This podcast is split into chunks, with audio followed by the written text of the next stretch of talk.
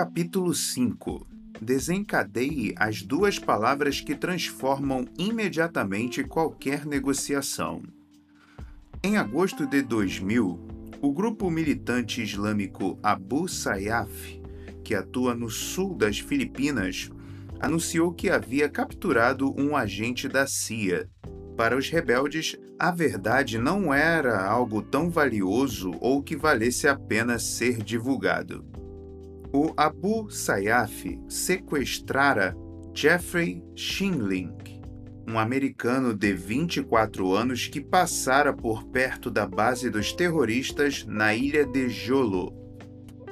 Nativo da Califórnia, Schilling se tornou um refém com a cabeça a prêmio por 10 milhões de dólares. Na época, eu era agente supervisor especial SSA, na sigla em inglês, designado para a Unidade de Negociação de Crise, CNU, na sigla em inglês, de elite do FBI. A CNU é algo como as Forças Especiais de Negociação. Está vinculada à Equipe de Resgate de Reféns, HRT, na sigla em inglês, do FBI são os melhores dos melhores. A CNU está sediada na Academia do FBI em Quantico, Virgínia, e acabou vindo a ser conhecida por uma única palavra: Quântico. Com ou sem razão, Quântico desenvolveu a reputação de ser um dos centros de conhecimento, se não o centro, para as polícias. Quando uma negociação desanda e os negociadores envolvidos estão orientados a ouvir o que Quântico tem a dizer, é para a CNU que eles ligam. A CNU desenvolveu uma cartilha poderosa para o mundo de alto risco onde se inserem as negociações de crise. O modelo de escada de mudança comportamental BCSM na sigla em inglês. Esse modelo propõe cinco estágios: escuta ativa, empatia, entendimento, influência e mudança comportamental, que conduzem qualquer negociador da fase da escuta até a de influência no comportamento. As origens do modelo remontam ao grande psicólogo americano Carl Rogers.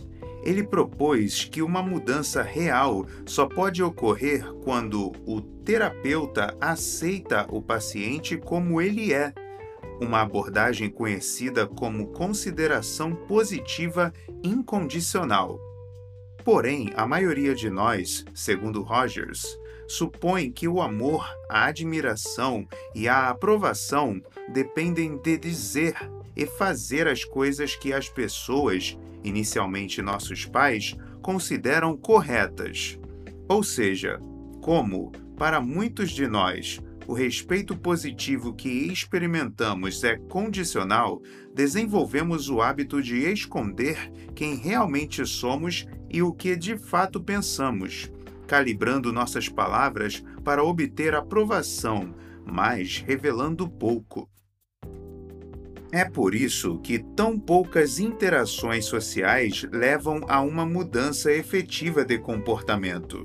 Imagine o típico paciente com doença arterial coronariana que está se recuperando de uma cirurgia de peito aberto. O médico diz a ele: Essa cirurgia não é uma cura, a única maneira de prolongar sua vida é adotar as seguintes mudanças de comportamento. O paciente grato responde: Sim, sim, sim, é claro, doutor. Esta é a minha segunda chance. Eu vou mudar. E ele muda? Estudos sucessivos têm mostrado que não Dois anos depois da operação, mais de 90% dos pacientes não alteraram nada em seu estilo de vida. Embora os riscos de uma negociação de rotina com seu filho, chefe ou cliente em geral não sejam tão altos quanto os de uma negociação envolvendo reféns, ou um grave problema de saúde, o ambiente psicológico necessário para obter não apenas uma anuência temporária, mas uma mudança interna real é o mesmo.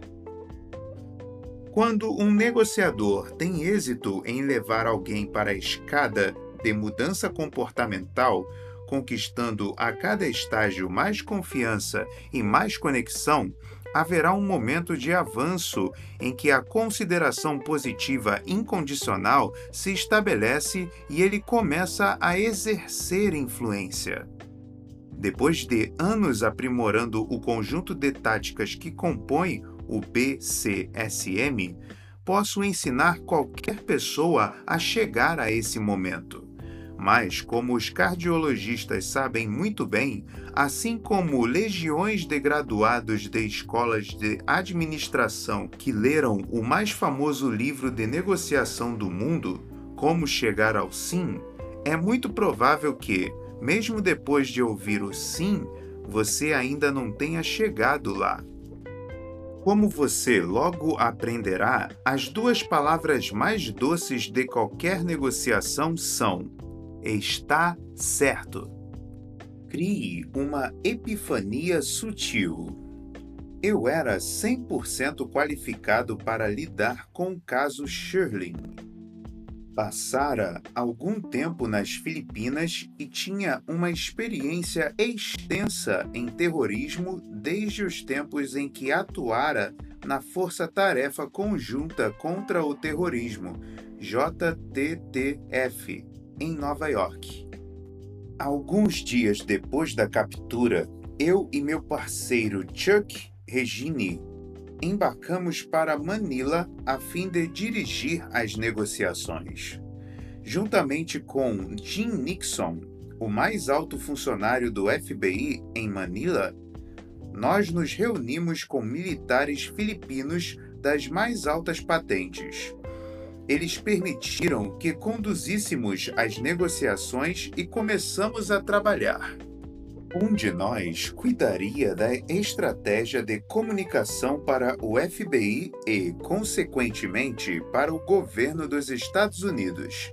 Essa função coube a mim. Com o apoio dos colegas, meu trabalho era elaborar a estratégia, obter sua aprovação e implementá-la. Como resultado do caso Shirley, eu me tornaria o principal negociador de sequestros internacionais do FBI. Nosso principal adversário era Abu Sabaya, o líder rebelde que negociava pessoalmente o resgate de Shirley. Sabaya era um veterano do movimento rebelde com um passado violento um matador sociopata terrorista que parecia saído diretamente das telas de cinema. Colecionava estupros, assassinatos e decapitações. Gostava de registrar seus feitos sangrentos em vídeos e enviá-los para a mídia filipina. Sabaya usava óculos escuros, uma bandana, camiseta preta e calças com estampas de camuflagem. Achava que isso fazia dele uma figura mais vistosa. Procure qualquer foto de terroristas do Abu Sayyaf nessa época. Haverá sempre um de óculos escuros. É Sabaya. Ele adorava, adorava, adorava a mídia mantinha à mão os números dos telefones de vários repórteres filipinos. Eles lhe faziam perguntas em tagalo, sua língua nativa.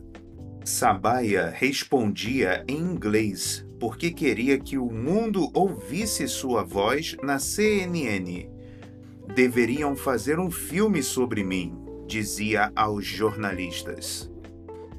Aos meus olhos, Sabaya era um homem de negócios de sangue frio com um ego do tamanho do Texas.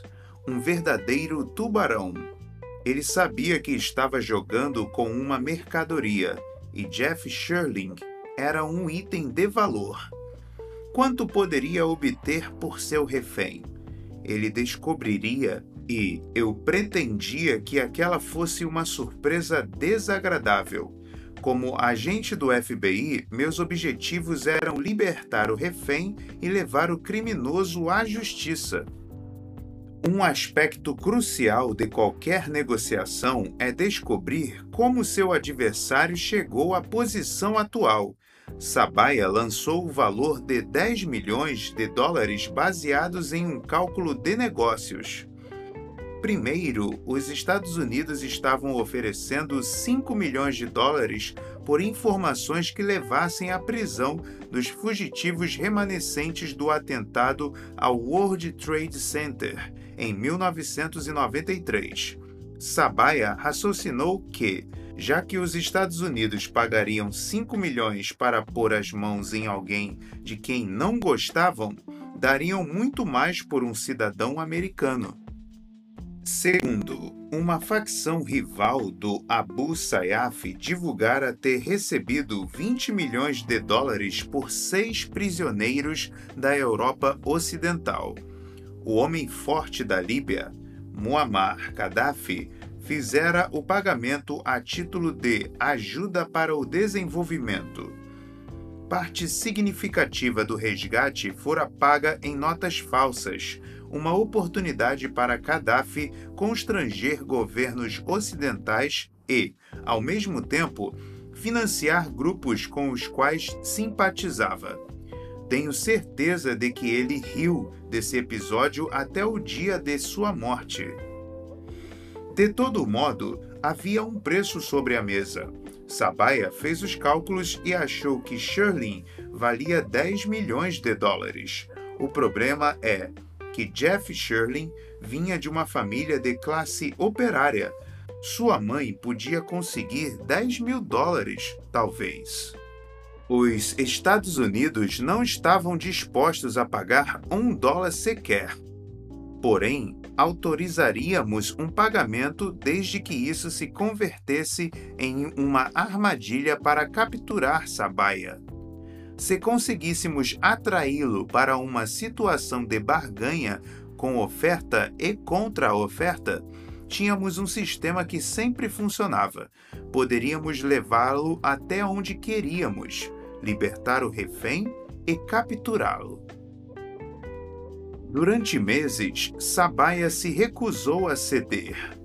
Ele argumentava que os muçulmanos nas Filipinas haviam sofrido 500 anos de opressão, desde que os missionários espanhóis haviam trazido o catolicismo para o país no século XVI. Citou atrocidades contra seus antepassados islâmicos, o Abu Sayyaf queria estabelecer um Estado Islâmico no sul das Filipinas. Houve violações de direitos de pesca. O que você pode imaginar ele pensou e usou? Sabaya queria 10 milhões de dólares por danos de guerra, não como resgate, mas por danos de guerra. Ele permaneceu firme em sua exigência e recusou-se a entrar no sistema de oferta e contra-oferta que queríamos usar contra ele. E, de vez em quando, soltava notícias de que estava torturando Jeff Churling. Sabaya negociava diretamente com Benji, um militar filipino. Eles falavam em Tagalog, nós analisávamos transcrições traduzidas para o inglês e as usávamos para aconselhar Benji. Eu circulava dentro e fora de Manila e supervisionava as conversas e a estratégia. Instruí Benji a perguntar o que Shirley tinha a ver com 500 anos de hostilidades entre muçulmanos e filipinos. Ele disse a Sabaya que 10 milhões de dólares não eram uma opção. Independentemente da abordagem que usássemos para ponderar com Sabaya que Shirley não tinha nada a ver com os danos de guerra, esta caía em ouvidos moucos. Nosso primeiro está certo veio quando eu estava negociando com Benji Ele era um verdadeiro patriota e herói filipino. Liderava a Força de Ação Especial da Polícia Nacional Filipina e participara de combates armados. Em muitas ocasiões, Banji e seus homens haviam cumprido missões de resgate para salvar reféns e tinham ótimos antecedentes. Seus homens eram temidos e, com razão, eles raramente levavam algemas. Benji queria adotar uma linha dura com Sabaya, falando com ele em termos diretos e firmes nós queríamos envolver Sabaya em um diálogo para descobrir o que o motivava a agir daquela maneira. Queríamos estabelecer um entendimento com o adversário. Para Benji, isso era repugnante. Benji nos disse que precisava de uma pausa Vínhamos trabalhando com ele 24 horas por dia, sete dias por semana, havia várias semanas. Ele queria passar um tempo com a família nas montanhas ao norte de Manila. Concordamos desde que pudéssemos acompanhá-lo e passar várias horas de sábado e domingo trabalhando em uma estratégia de negociação. Naquele sábado à noite, nos sentamos na biblioteca da residência de verão do embaixador americano para trabalhar na estratégia. Enquanto eu explicava a Benji o valor de estabelecer uma relação baseada em cooperação, mesmo com um adversário perigoso como Sabaya, era visível a contrariedade em seu rosto. Percebi que precisava negociar com Benji. Você odeia Sabaya, não é? Perguntei, empregando um rótulo. Benji descarregou sua raiva em mim. Óbvio, disse ele. Ele mata e estupra. Uma vez entrou em nossa frequência de rádio quando estávamos atacando sua posição e disse: Esses morteiros são músicas para meus ouvidos. Nesse dia, falando no nosso rádio, ele comemorou dizendo que estava em pé sobre o corpo de um dos meus homens.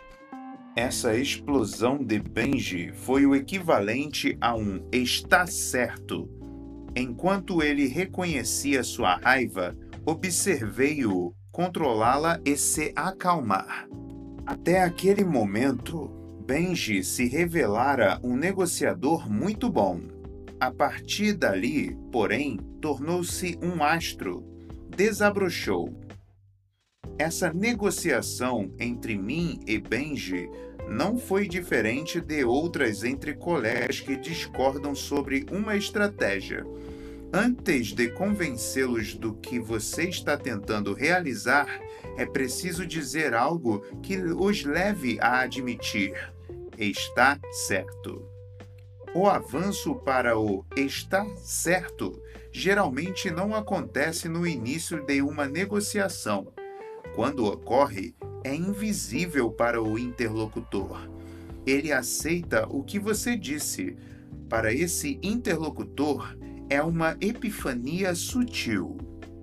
Desencadeie um está certo fazendo um resumo. Depois de meses de negociação, Sabaya ainda se recusava a ceder. Decidi que era hora de apertar o botão de reiniciar. Benji se tornara tão bom em estender as conversas que quase podíamos ouvir Sabaya andando de um lado para outro durante uma hora antes de telefonar para Benji buscando maneiras de conseguir o que queria. Ele ligava e dizia: Me fale sim ou não, só sim ou não. Tínhamos que acabar com aquela conversa absurda de Sabaia sobre danos de guerra. Independentemente do tipo de questionamento, lógica ou raciocínio que tentávamos, ele não cedia. As ameaças contra Shirley iam e vinham. nós o acalmávamos todas as vezes. Decidi que para sair dessa fase precisávamos reposicionar Sabaia com suas próprias palavras, de um modo que dissolvesse as barreiras. Precisávamos fazê-lo dizer está certo. Na época, eu não sabia exatamente que tipo de avanço isso nos daria. Só sabia que precisávamos confiar no processo.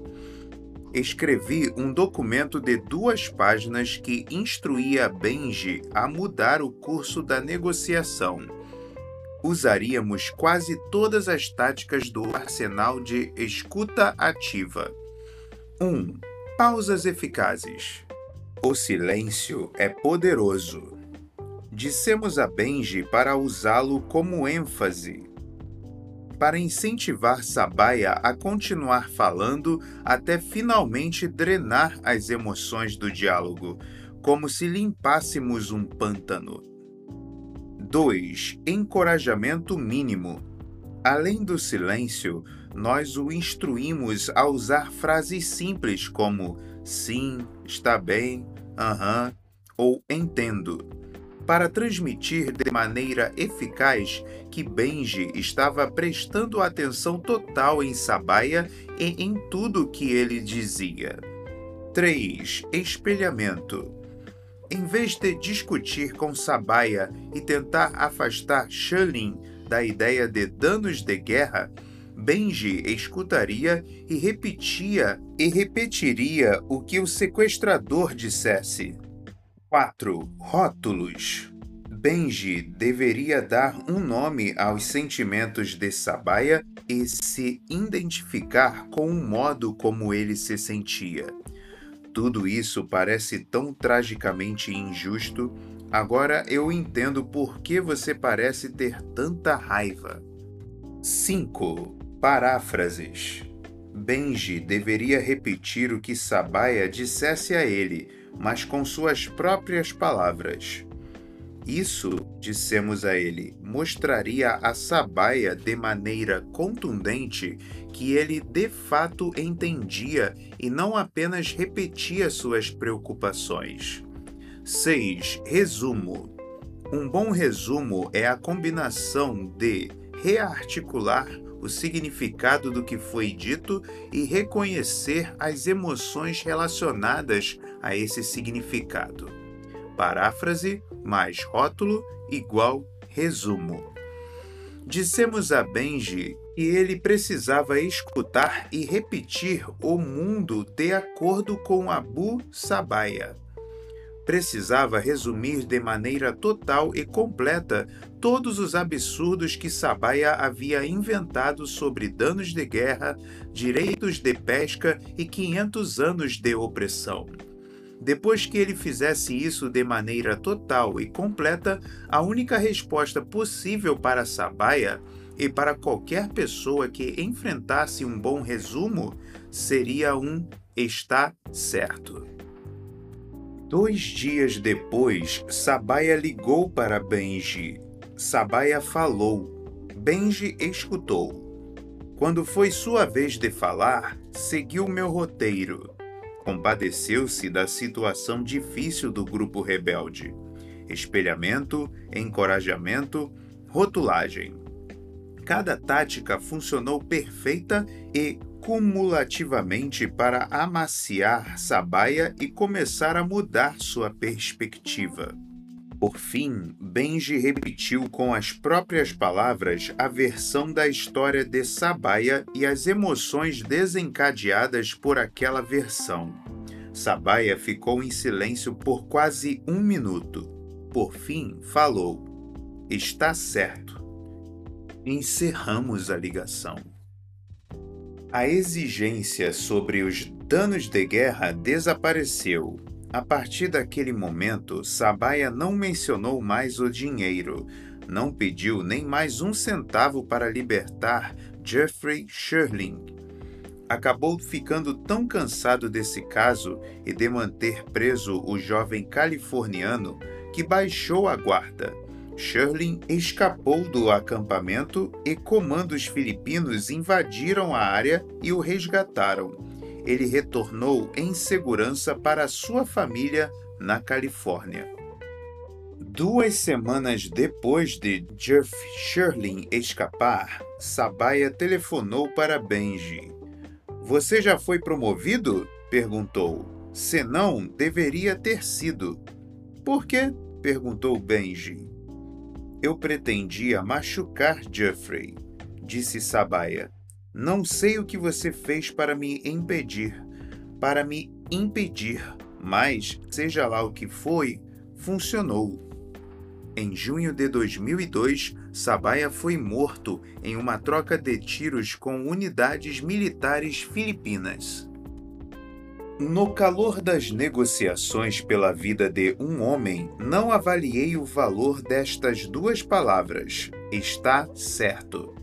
Mas, quando estudei as transcrições e reconstituí a trajetória das negociações, percebi que Sabaya mudara o curso ao pronunciá-las.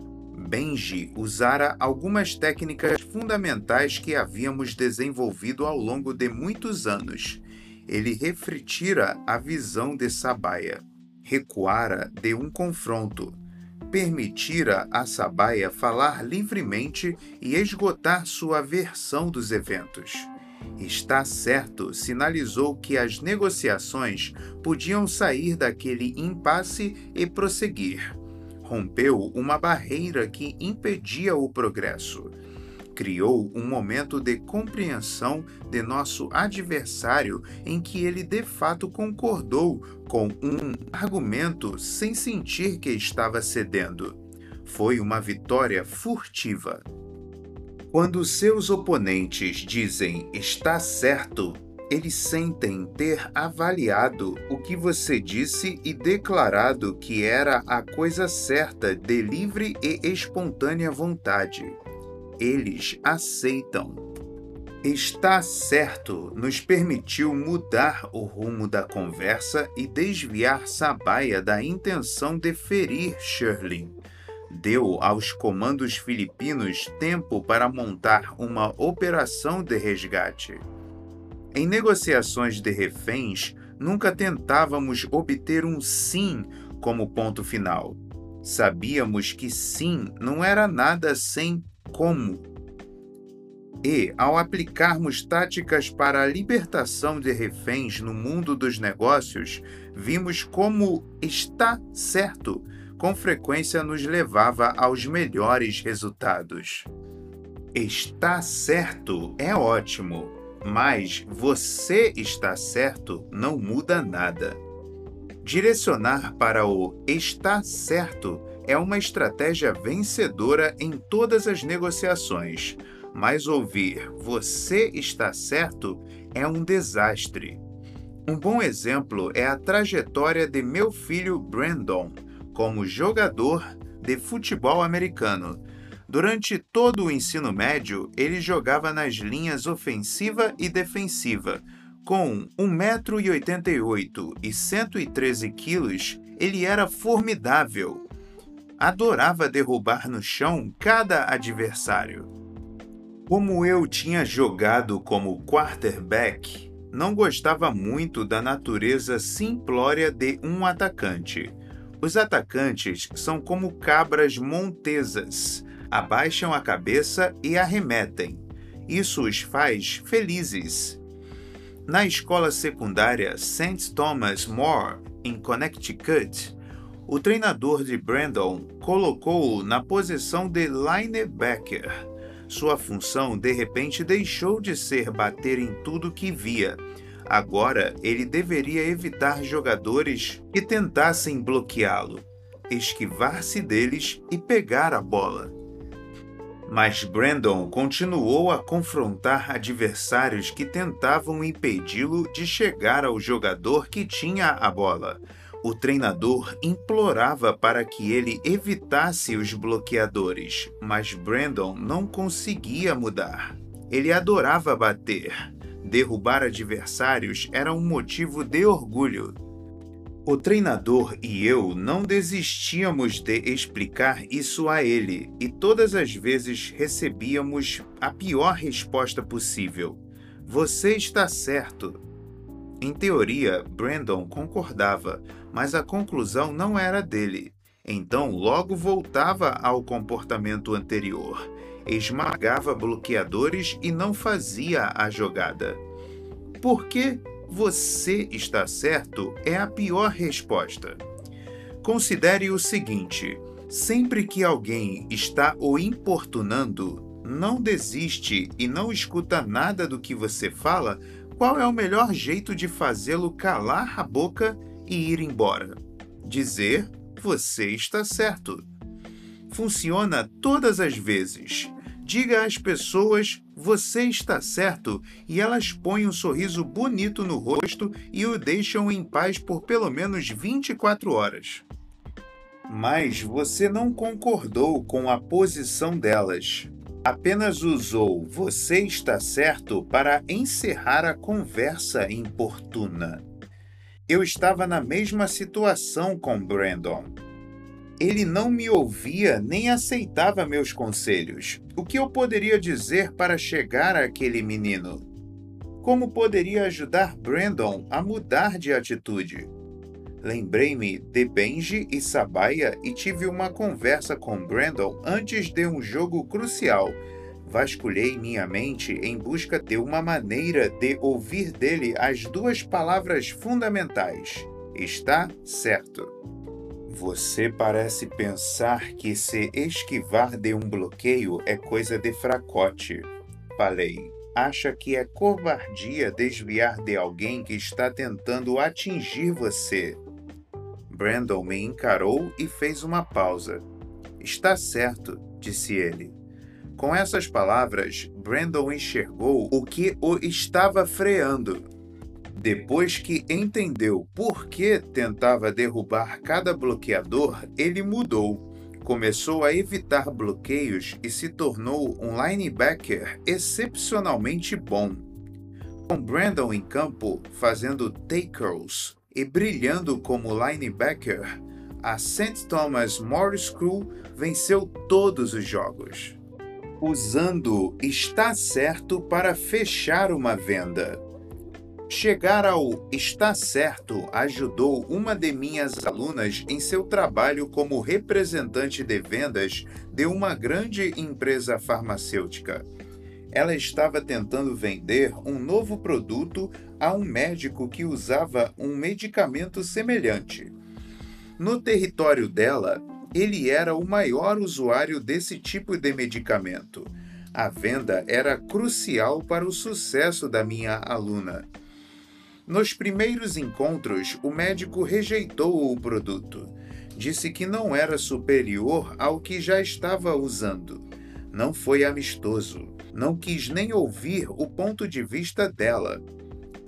Quando ela apresentava os atributos positivos do produto, ele a interrompia e os derrubava. Ao preparar sua abordagem de venda, ela investigou tudo o que era possível sobre o médico. Soube que ele tinha uma paixão por tratar seus pacientes. Cada um era especial aos seus olhos. Melhorar a sensação de calma e paz dos pacientes era o resultado mais importante para ele.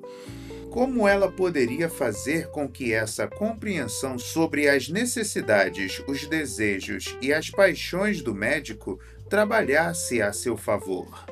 Na visita seguinte, o médico perguntou sobre quais medicamentos ela queria falar. Em vez de apregoar os benefícios do novo produto, ela falou sobre a prática dele. Doutor, disse ela, da última vez que estive aqui, falamos sobre seus pacientes com essa doença. Eu me lembro de pensar que o senhor parecia ter paixão por tratá-los. Também percebi que trabalha duro para elaborar o tratamento específico para cada paciente. Ele olhou-a nos olhos como se a estivesse vendo pela primeira vez. Está certo, disse ele. Eu de fato me sinto como se estivesse tratando uma epidemia que os outros médicos ainda não detectaram. Isso significa que muitos pacientes não estão recebendo o tratamento adequado. Ela mencionou a compreensão profunda que ele parecia ter sobre como tratar esses pacientes, especialmente porque alguns não respondiam a medicamentos convencionais. Os dois falaram sobre desafios específicos que ele enfrentava. O médico deu exemplos. Quando ele terminou, minha aluna resumiu o que ele dissera, com ênfase na complexidade e nos problemas dos tratamentos. O Senhor parece ajustar tratamentos e medicações específicos para cada paciente, disse ela. Está certo, respondeu ele.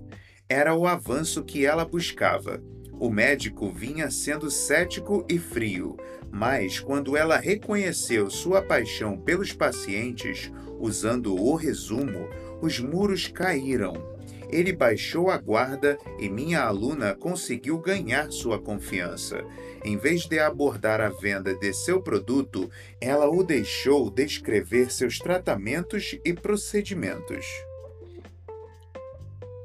Com isso, aprendeu como seus medicamentos se encaixariam na prática daquele médico. Então, parafraseou o que ele dizia sobre os desafios de sua prática e os devolveu a ele. Quando o médico sinalizou sua confiança e seu entendimento, ela pôde divulgar os atributos de seu produto e descrever com precisão como este o ajudaria a alcançar os resultados que ele desejava para seus pacientes. Ele escutou atentamente isso pode ser perfeito para tratar um paciente que não foi beneficiado pelo medicamento que receitei, admitiu ele. Vou experimentar o seu. Ela fechou a venda. Usando está certo para o sucesso na carreira. Um de meus alunos coreanos chegou ao está certo ao negociar um novo trabalho com seu ex-chefe. Ao retornar para Seul depois de obter um MBA, ele queria trabalhar na divisão de eletrônicos de consumo da empresa e não na seção de semicondutores, onde fora alocado.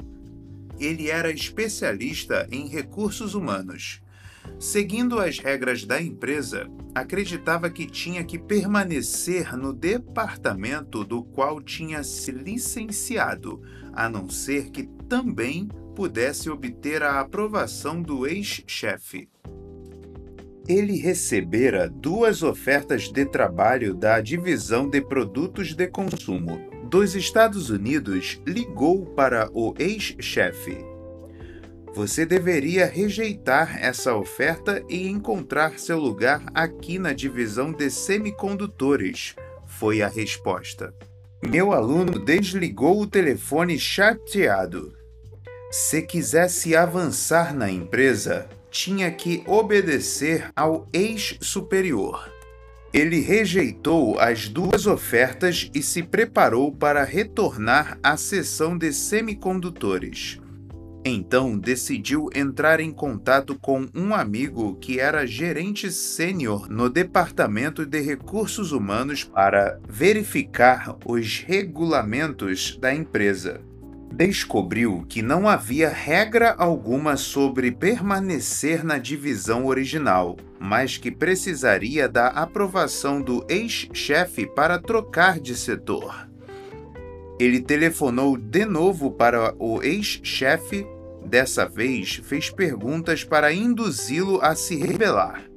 Há algum motivo para você querer que eu vá para o departamento de semicondutores?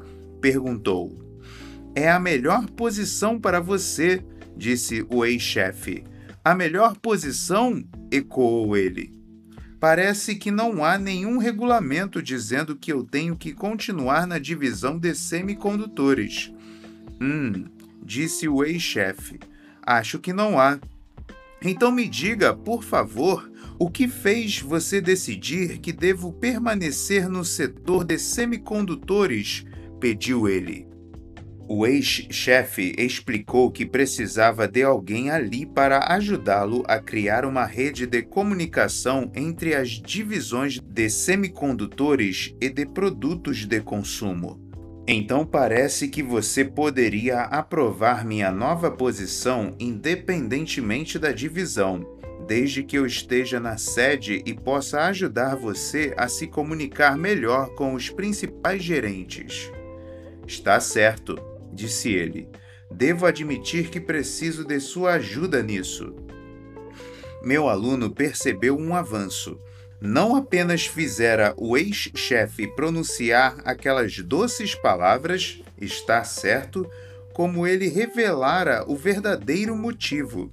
Precisava de um aliado na sede. Você precisa de alguma outra ajuda? perguntou. Vou lhe contar tudo, respondeu o ex-chefe. Meu aluno ficou sabendo que a meta de seu ex-superior era ser promovido a vice-presidente em dois anos. Ele queria desesperadamente assumir esse cargo. Precisava de alguém na sede para defendê-lo junto ao CEO da empresa. Eu ajudaria você de qualquer forma, disse meu aluno, mas poderia colaborar com a rede e também falar com o CEO a seu favor, mesmo que estivesse na divisão de produtos de consumo, certo? Está certo, disse ele. Se você receber uma oferta da unidade de produtos de consumo, terá a minha aprovação. Pimba! Ao fazer as perguntas que levaram o ex-chefe ao está certo, meu aluno alcançou seu objetivo. Ele também levou o chefe a revelar dois cisnes negros, a dinâmica de avanço subjacente e não mencionada em uma negociação, que exploraremos em mais detalhes no capítulo 10. O chefe precisava de alguém na sede para ajudá-lo a criar uma rede de comunicação. O chefe queria ser promovido e precisava de alguém para falar a seu favor junto ao CEO. Meu aluno conseguiu o trabalho que desejava na divisão de eletrônicos de consumo e tem falado a favor do ex-chefe. Fiquei impressionado, escreveu-me em um e-mail. Nesta cultura, não é realmente possível saber o que um superior está pensando. Tenho muitas oportunidades de viajar pelo país e falar com líderes do mundo dos negócios, seja em palestras formais, seja em sessões privadas de aconselhamento. Entretenho as pessoas com histórias de guerra e então descrevo algumas habilidades básicas de negociação. Sempre compartilho algumas técnicas. Chegar ao estar certo é essencial. Depois de uma palestra em Los Angeles, uma das espectadoras, Emily, enviou-me um e-mail.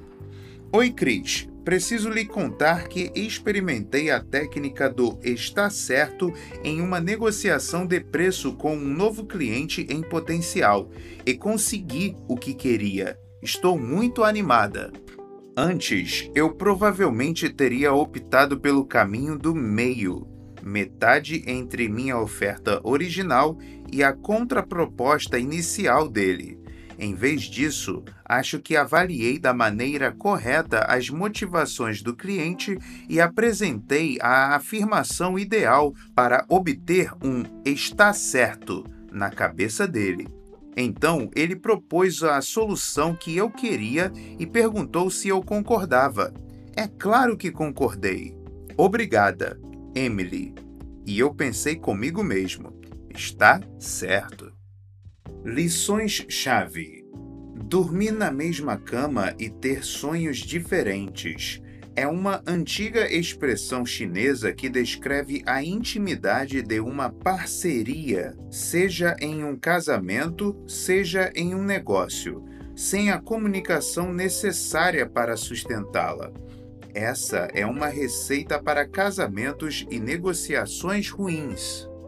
Quando cada parte tem o próprio conjunto de objetivos, metas e motivações, os sims e os você está certo, que agem como vernizes sociais lançados de uma maneira rápida e furiosa no início de qualquer interação, passam longe de substituir um real entendimento entre você e seu parceiro. O poder de chegar a esse entendimento e não a um simples sim é revelador na arte da negociação. No momento em que você convence alguém de que entende verdadeiramente seus sonhos e sentimentos, o mundo que ele habita, a mudança mental e comportamental se torna possível e é firmada a base para um avanço. Use estas lições para construir essa base. Estabeleça uma consideração positiva incondicional para abrir a porta e mudar pensamentos e comportamentos. Os humanos têm um impulso inato para atitudes socialmente construtivas Quanto mais a pessoa se sente compreendida e positivamente afirmada nesse entendimento, mais provável se torna que esse impulso para um comportamento construtivo tome conta dela. Está certo é melhor do que sim. Esforce-se para obtê-lo. Alcançar o está certo em uma negociação produz avanços. Use um resumo para desencadear um está certo. Para construir um bom resumo, use um rótulo combinado com paráfrases. Identifique, rearticule e afirme emocionalmente o mundo de acordo com.